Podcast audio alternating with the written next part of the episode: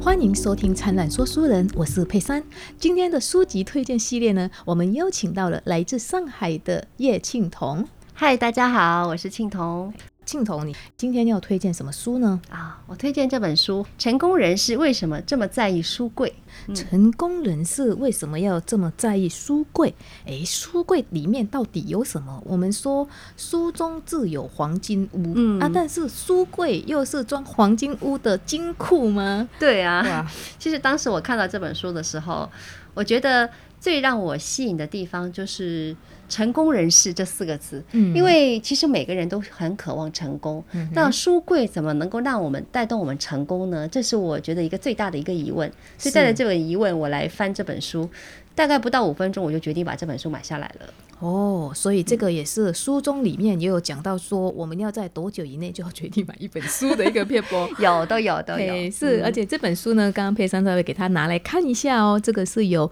陈毛真，诶，这是一位日本人哦。对，他是日本人。嗯哼，这位作者很厉害哦，他也是前微软公司在日本的总经理哦，哇哦，而且他也是早稻田大学的客座教授嘿呀、现在是还在那边当教授嘛？啊。对，因为他的职务也是身兼数职，所以这两个可能是大家比较容易记住他的一个职务吧。是，一般我们要买一本书的时候呢，我们一般人都会看它的序嘛，然后推荐了、推荐人写些什么，然后对再来就是看它的章节。比如说这个，我大概配上念一下，它总共有四个章节。第一个章节是书柜是你的外接式大脑，对，第二章节理想书柜的构成要素，然后第三就是让人生不同的买书法与阅读技术。哦，这个就是要教我们怎么样买书，还有怎么样好好的阅读。对，然后还有第四章是收录了如何写出疯传的网络书评。哎，这个其实哈、你要怎么样写写一个书评的话呢？基本上我们在做节目的时候，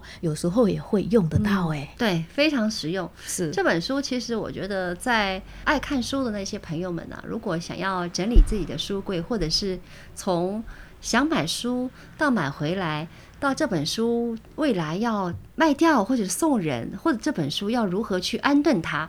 这个整个过程其实他写的非常详细。嗯哼因为其实书柜就像我们家里的冰箱一样，嗯哼，呃，还有我们的衣柜一样。是因为冰箱你是定期在买新的食物进去，嗯呃，那衣服也是，你可能会买新的衣服进来。那我们是冰箱跟衣柜都非常在乎它的清洁、它的整理，包括它的更新。那是不是我们的书柜也要做这样的一个事情呢？对，我们的书柜也是要断舍离哦。嗯对不然一定的话，我们像我们冰箱的东西，如果放太久了，它可能会坏掉或对啊变质。这样对啊，也不。好吃啊。反正放在那边不爱吃的东西，你几百年放那边也是不爱吃。对对对，是衣服的也是一样。一样要一直更新，而且作者也希望我们冰箱其实跟衣柜也是，就是我们要空出百分之二十的空间，嗯包括书柜也是，我们不能把它塞得满满的。嗯，那你当时其实，在整理书柜的时候，你自己也会觉得，一看到书柜，你会有一种压迫感，因为满满的书把你整个心都填满了。是，其实人的成长也是要需要有一点空间，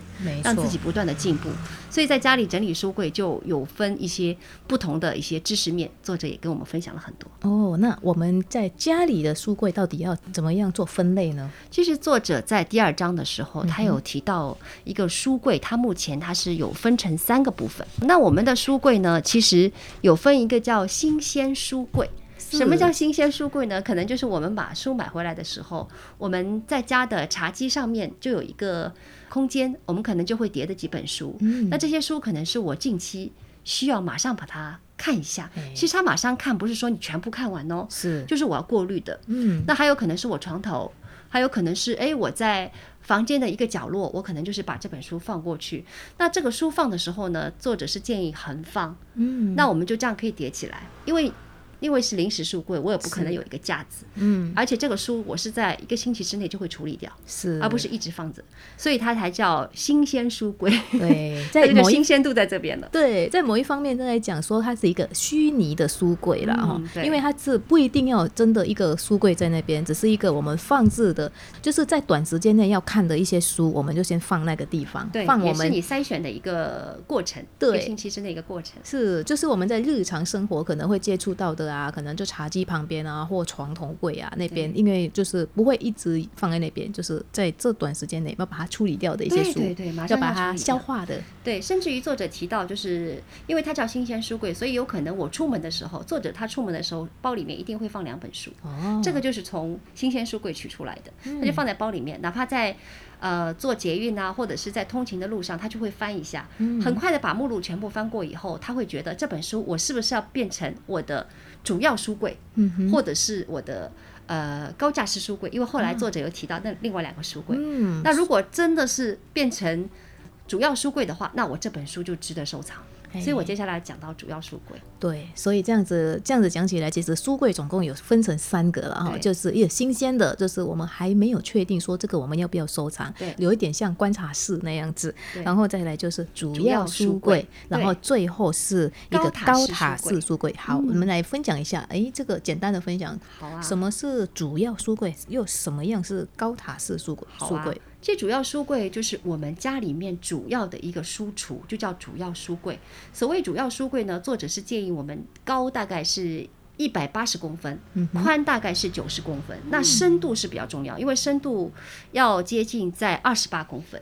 它为什么深度要这么深呢？因为基本上我们摆书都是从从轻的书到重的书这样摆，嗯所以一般一些比较重的、厚的、侧的书一般是放在最下是面，因为这样书柜才比较稳。那上面的一些书呢，可以分科技类的啊，或者是电子类的、啊，你家里。你跟你家人所要想到的一些类别都可以把它放上去。那为什么深度这么深呢？就是你在后面摆的书以后呢，前面还会不会有一些空间？是那如果觉得有些书真的摆不下，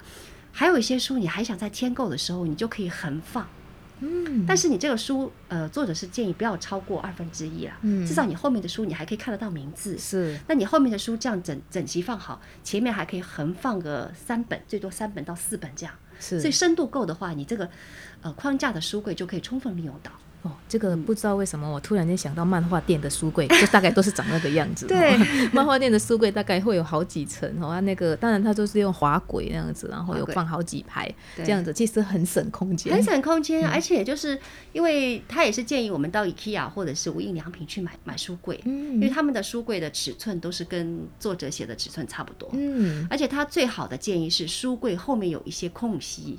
因为我们基本上书它是希望能够有通风的效果，是而不是整个柜子真的是塞得满满。而且台湾也知道是很潮湿的地方嗯，没错，很多书如果放进去，你不再去碰它的话，它可能很有可能会发霉哦。没错，所以如果后面有一些呃，如果是两边书都放满，然后后面是有一点点缝隙的话，那这样书比较容易透气，是也不容易坏掉。嗯，对啊，当然还是一样，还是那个啦，然后书还是不要太多，对偶尔还是要断舍离一下。对有一对些书大概没有看了之后，可能我们就是可以捐出去啊，或者卖给二手书店之类的。那我们也是让给有需要的人继续看下去。对那很重要最第三式的书高塔式书柜对又是什么样的一个书柜呢？高塔式书柜其实像是一个层板。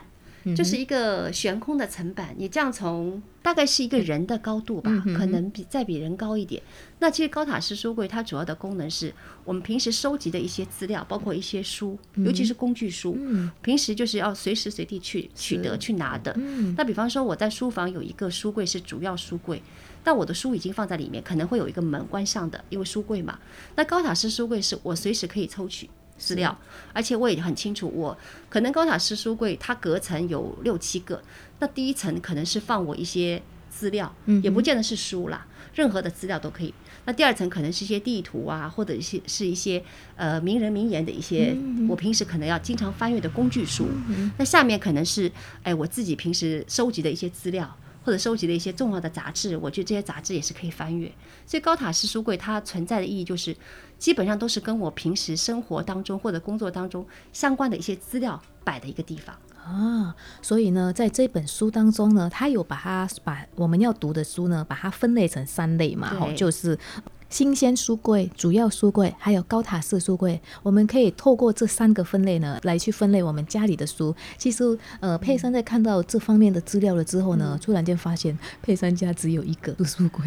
然后我们什么书都在里面，还真的，嗯，因为有些书可能看过了，然后有一点点感情，所以又对又没有在做断舍离，所以是书就越来越多，我们就对一整面墙哦，那个对墙还蛮大的，然后整面都是书。对，高塔式书柜，我看很多的，就是单身的朋友，有些自己可能住一个小公寓，他们那时候还没有再去买大的书柜的时候，他们都会买高塔式书柜，是因为这样也，因为几乎都是横放，不可能嗯竖放，因为高塔式是，你就是这样叠起来，会比较，你最后一层会叠比较高嘛。因为其实书里面也有高塔式书柜的照片啊，就大家可对以看一下，反正就是可以摆不少东西。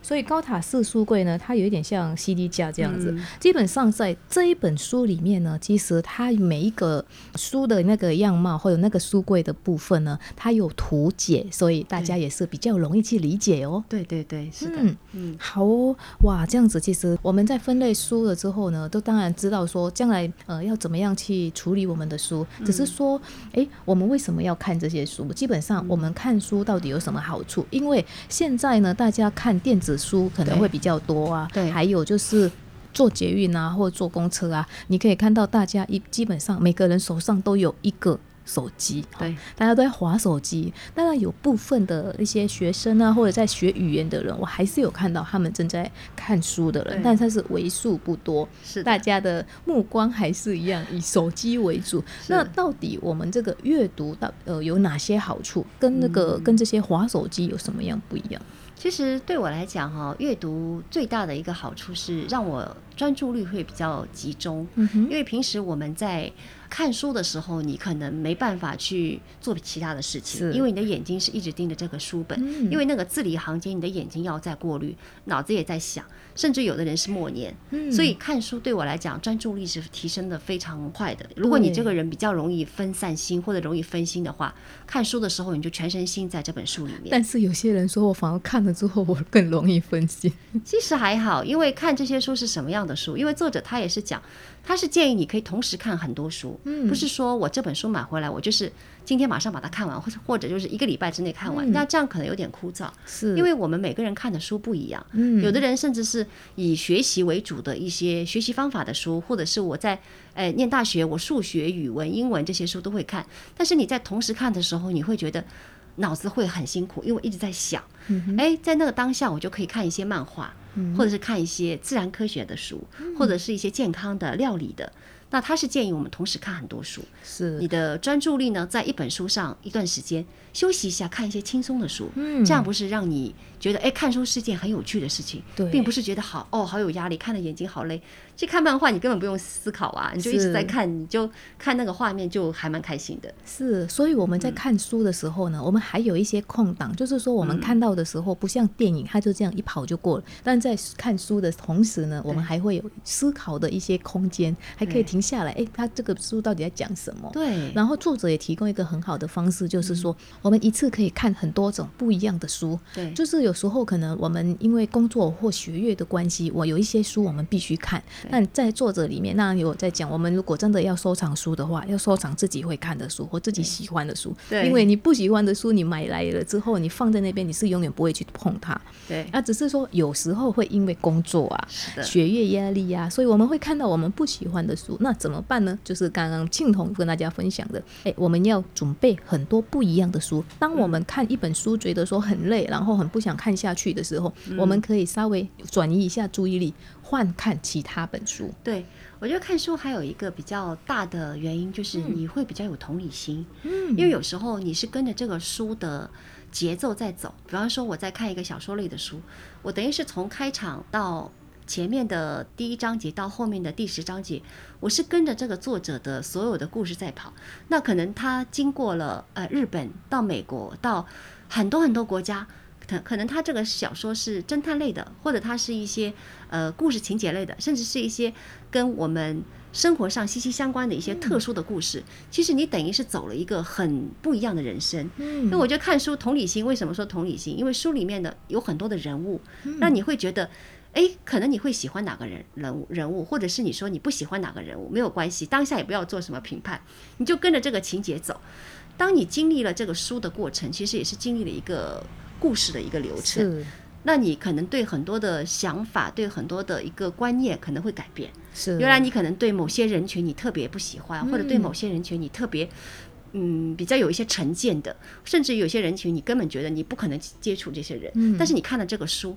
我是觉得你的人生观很多方面会改变。对，所以我们就嗯可以透过书呢，有时候可能可以找到同好啦，哈，对可能从那个书的人物里面呢，他有什么样的喜好，结果你读了他的经验了之后呢，哎，我觉得这个我好像也挺喜欢的，所以对嗯你也可以透过书找到自己的喜好，然后也可以透过书可以改善自己的想法，就像刚刚静彤所说的同理心，对因为你跟着那个作者的心路历程啊，然后这样子下去的时候，你也可以感同身受他的感受啊，对这样其实真的很好诶，加上我们可以透过书，可以去感受别人的经验。对有些东西我们不需要自己去经历，我们可以去嗯参考别人的经历了之后，呃，自己又得到了这些经验，对诶，，这也很不错哦。我再讲一下网络书哎嗯跟我们看纸本书的差异性好了。好，因为其实我在网络上也看了一些书，我嗯觉得网络书最大的部分就是它它的画面性是很强，嗯，你就是可以看到很多的，不单单是文字，它可能会跳出一些比较精精彩的画面，嗯，甚至于一些广告，是或者是有一些图片是插进来的，嗯，所以网络书它。优势是你比较节省，就是纸张的成本，是你就在任何地方当都可以看，都可以翻阅。但它缺点就是说，呃，当它跳出一些广告，甚至于你不小心碰到什么的时候，就会耽误到你的时间，你就会分心。哎，你就会是去看那个广告，甚至于哎，一个美女一个帅哥照片出来了，你就去点一下。就当然，因为它也做网络的书籍，它也是很多都是免费的，嗯哼所以免费大家也知道，可能一定会有一些广告的问题。嗯除非你要付费，对，所呃，除非是你要付费，那你就把那个网络书可能有很多的限制，你把它付费了以后，你可能就看不到这些东西。嗯，但问题是，你就你的眼睛其实也蛮酸的。我是觉得网络书不是每个人都很喜欢。对，而且要在网络比较好的状态下，有时候你做捷运，或者是有时候你去一些地方，网络不是很好，可能网络书就会断线，嗯，那也不太方便。不像我们带这种纸本书，我不管在任何时候、任何场合都可以打开它，随时看，而且我还可以在那边贴标贴啊什么的，嗯就很方便的、啊。对，而且你也可以在书上写东西，嗯甚至想写一下你的感感想。是那网络书就有很多的限制，你不可能在那个书上面写东西嘛，可能要到你的记事本再再勾啊什么的，还是会有一些不方便的地方。是。嗯是，的确没错。电子书的时候，有时候我们下载了之后也是可以贴标签的对哈对。可只以啊是啦还有另外一个差别，就是说我们在翻那个书的时候，那个声音、那个味对道、那个书的味道，我觉得是比较网络呃电子书目前没办法达到的一没个办法部分。真的真的没办法，所以我觉得书是一个非常好的一个伙伴哦，因为有时候你对人生对有很多的想法，因为作者他们都是花了很多的时间，也是有自己独特的观念，才把这些东西变成一本书。那我觉得这个每一本书它都有一些好的点。我觉得也不见得每一本书你都是每一章每一页全部把它仔细看完。其实每一本书里面有几句话你看到了，对你人生有所改变了，我觉得这本书就值得了。没错，真的嗯就那几句话，可能因为有时候几句话就可以改变一个人的人生。啊是的更何况读书的话呢，你还可以激发你的创造力，你可嗯以透过别人的经验呢，来增加自己的一些创造力啊，还有自己的创意呀、对嗯这个也是很不错哦、是的，嘿，还有当然读书也是可以让自己身体比较放松了，对啊因为你在阅读的时候，你就不需要去去想太多。是啊，嘿，我觉得刚才我也讲，就是专注力嘛。可能你心情不好的时候，或者是心情想要平复一下，哪怕是你觉得，呃，我突然讲想到一个什么观点，那在哪本书上面有讲到这个问题，我就可以从我的主要书柜里面抽出来。嗯，因为我们也讲到主要书柜很多的书，它里面都会贴一些标贴。因为像我这种书，我都会贴一些，但只有我自己看得懂了。 但当我这本书，我可能放在我的主要书柜已经放了好几年了。那当我看的时候，可能这些标贴就是我重点需要的部分，是因为那些部分是对我来讲比较有用、比较受用的。可能我就重点哎看一看那几个标贴，觉得哎这本书我就知道在讲什么了。甚至于就是跟朋友分享的时候，也是把这几个标贴上的一些重要的点跟他们讲就可以了，因为毕竟这本书很厚啊。嗯，哇，这样子其实阅读真的是有很多的好处哦，特别是阅读实体上的书。那我们现在来怎么样去呃去选择一个比较好的书呢？对，作者在第三章的时候，他有讲到让人生不同的买卖书的方法，包括一些阅读的技巧，因为他有讲到我们如何去进入买书的一个过程。那他是建议我们一个月呢，至少要逛自己平时比较擅长、交通方便，或者是你比较喜爱的几个书店，至少是要两家书店，你可以做个选择。那这个书店可能是你通勤的路上，或者是你在家的附近，或者你公司附近，你平时都可以去呃散步的时候都可以去看一看，就很方便。那当然，大型的书店一个月至少一次，是因为大型的书店它有分很多的楼层，那楼层一多呢，它一定书是比较多元的。是那他是建议你到大型楼层的时候呢，一定要到最高层，然后从最里面的开始逛起来，因为从最里面的开始逛，因为很多里面的一些藏书可能是知识面比较深奥，或者是诶有些东西是你觉得这些知识是你想要探讨的。那他是建议你先到最高楼层去，慢慢从里面到外面这样走。对那他也是建议一个很好的方法，就是我们在去逛书店的时候，尽量挑不要下雨的那一天。对，因为下雨的时候呢，除了湿哒哒之外，我们还要照顾我们的雨伞。对，因为因为他也建议就是一定是背一个双肩包嘛，然后鞋子要穿稍微底厚一点，因为你知道书店有时候一逛就两三个小时。没嗯错，甚至于更久的时间，那他建议就是双肩包背好。那雨伞的话呢，如果不下雨是最好，因为有些书店很小，它可能也没有地方放雨伞，雨伞也很很可能会遗忘在书店里面。嗯是那还有一个关键就是说，你当时如果你觉得要很多书想买回去，因为我不知道他，因为这个作者是日本人，他觉得日本很多书店是这样，你买到一定的量，他会帮你免费载配到家里的。啊，台湾应该也是会这样吧，台湾一定有啊，台湾服务这么好， 对呀、因为在日本的书店非常的多，他是建议就是，如果你真的是看到那次刚好是都是七九折甚至于五折的书，你觉得在网络上也看不到这么便宜的价格，你可以先订好，然后跟书店的呃一些同仁讲好，哎，我这些书全部要，那你可以帮我送到家里吗？那他们就会帮你办一个手续，就帮你寄到家里。是那还有就是说，他觉得很有趣的一件事情就是他在旅游当中，因为日本也很大嘛，对他会去很多不同的县去玩。没错，他去任何地方，他觉得一件事情一定做，一定是逛书店，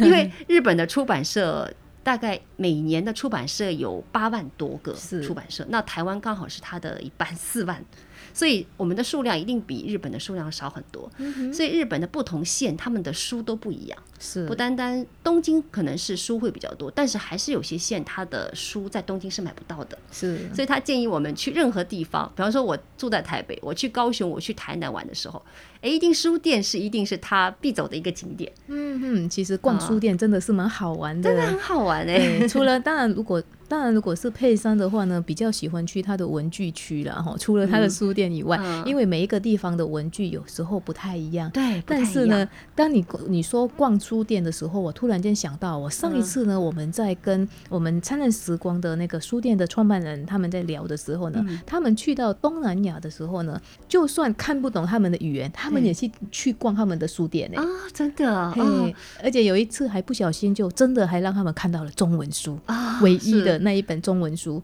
哎，啊，让老板也是很特别哦。那、因为他讲说啊，这个中文书只有一本，你要的话他就可以买。但他嗯对要买的时候，他突然间发现，哎，书中里面有好几页都已经被撕下来了、啊，所以这个算是一个不完整的书。嗯对啊，到书店创办人张正先生，他对啊也是想要买这本书的时候呢，老板就直接送给他了。哦，是哦，对啊，因为所以我觉得说这个是还蛮特别的一个经验。嗯那我们下一次出去的时候，就真的要去逛逛别的地方的书店了，特别是如果去玩的时候，对我还给大家一个建议，因嗯为一般我们进入书店的时候，门口一定是放着畅销书嘛，没错或者这个书店主打的几本书，嗯，那我们在看畅销书的时候，其实当下千万不要决定马上买，嗯因为那些书不见得适合你。对畅销书它其实是当下社会发展的一个趋势，可能是前十名什嗯么的。那你这些书看了以后，你可以把它拍照起来，甚至有晚上。啊、回到家以后，你可以做一个书上的一个整理，嗯哼因为那些书可能就那十本是最是畅销的。嗯那你可以做一个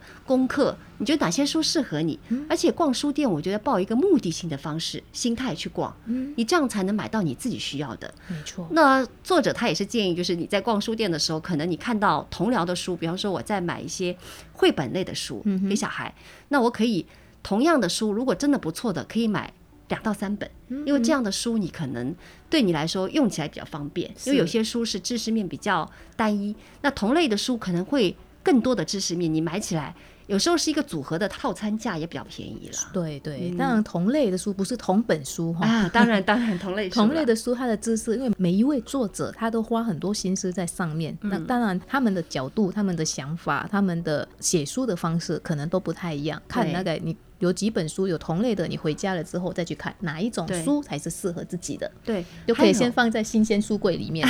对对，还有就是说，我们在书店逛的时候，可以看到这个社会的景气如何。是没错，因为现在社会的景气，像日本，它前阵子就有很多的土木工程的书出现，因为作者他也是做软体的嘛，他嗯是非常关注于各方面的一些不同类别的书。他说在书上他有提到有土木工程的书，所以在当下的房地产部分就非常的兴旺。啊 所以他说，你进入书店，你只要看，呃，门口或者是主要的一个区块在呈现哪些书，嗯你就知道这个社会的一个命脉。对，因为很多的趋势、很多的现状都在改变，是，所以你进入书店其实也是进入一个小社会，你在探讨，哎，当下的社会在发展的趋势是什么？那我必须得了解哪些知识。哇，这样其实嗯像我们台北市的市长呢，他有讲到说，我们要看一个城市的发展呢，是要到那个城市的菜市场去看。对呃，但是呢，如果要看这个城市的脉动呢，那我们就要走进当地的书店。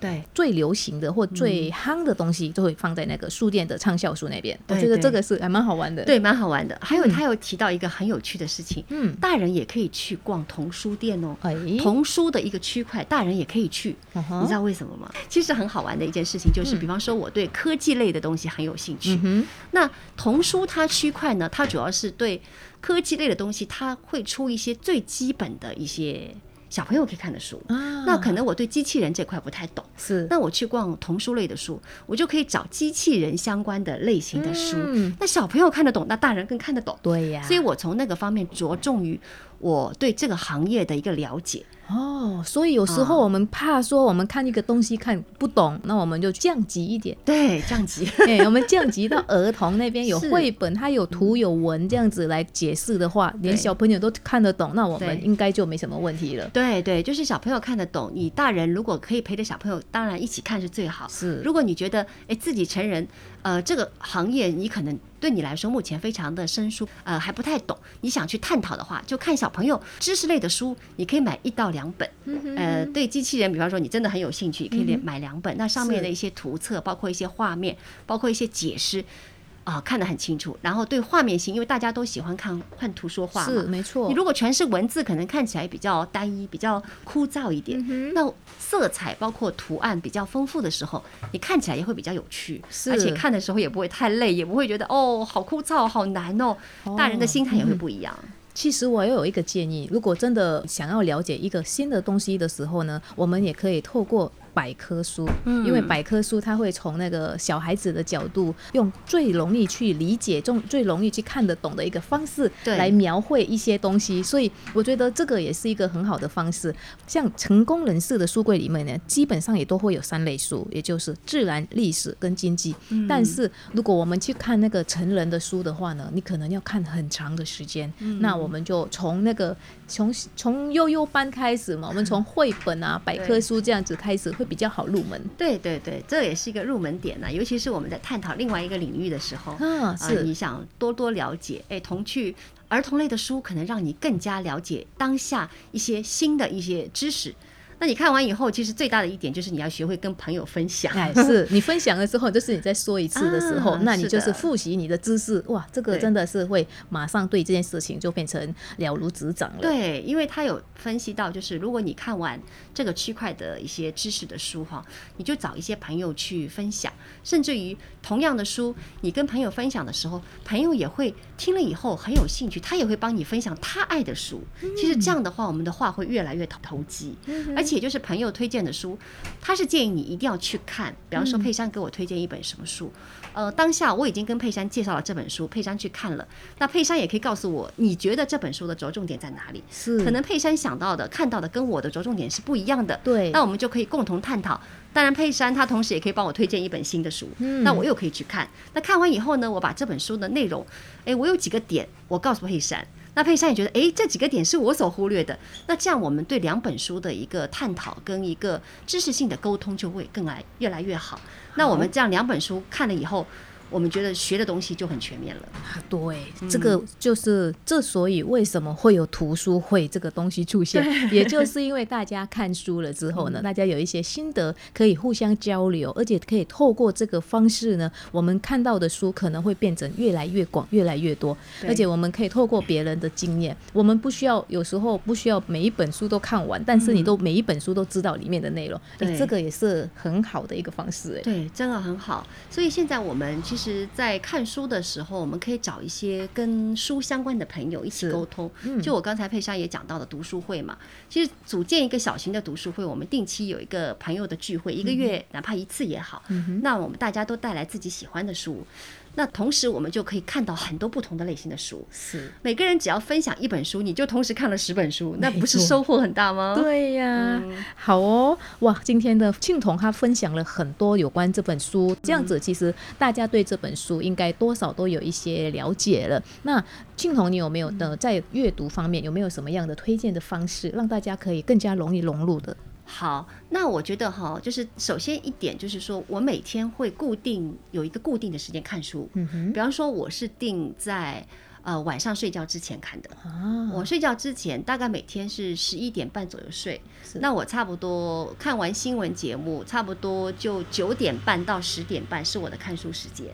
因为嗯那个时间，我觉得赖也会比较少，因为当下很多事情都已经恢复好了。嗯，所以我在这个时间就固定是我看书，看完书以后，然后我再洗澡休息。所以我就觉得第一点就是跟大家分享的，就是说你每天可以有个固定的时间看书，固定的时间看对书，因为有的人可能是早上也没问题，嗯甚至中午也可以。那是我是觉得是晚上，对我来说是比较不容易被人家干扰，或者是自己也比较容易静下来的时候。嗯，那第二点就是说，我每个月会有固定的一笔钱会投资在书上面。啊，投资自己是用投资书的方式，对对对，因为可能每个人的收入不一样，有的人可能十分之一，有的人可能是更多一些。那作者其实他也分享到，就是他一年可能会买到一百本书，哦，他每一年至少是一百本书，是因为当然每个人的历练不一样，有的人需要的程度不一样。是，没那错我觉得，呃，我们现在买书，包括借书，包括或者是朋友之间交换书都可以。嗯我是觉得不见得每一本书都去买了，那我会固定一年大概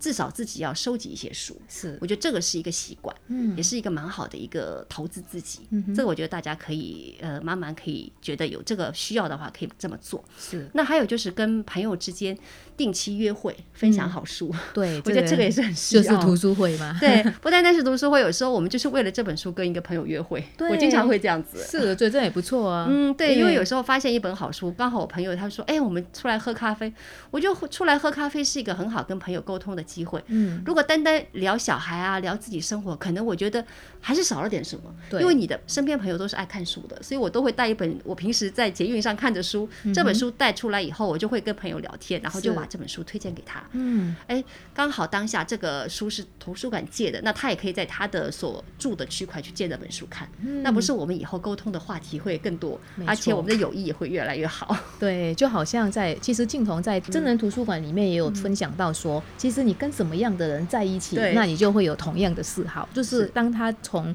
工作阶级改到变成创业阶级的时候，他的朋友圈也都不一样，嗯对而且他的朋友圈当中也慢慢的改变了跟他一样的一个创业的阶级的人。所以对嗯看书也是一样，你是爱看书的人，你身边很自然而然的也都是、呃 爱看书的朋友看书的朋友。是的，那我觉得还有一个方面就是可以跟大家分享，因为关于杂志类哈，嗯因哼，为原来我在上海收集了很多杂志，当然是有财经类的，还有一些是时尚类的。嗯，那现在我发现。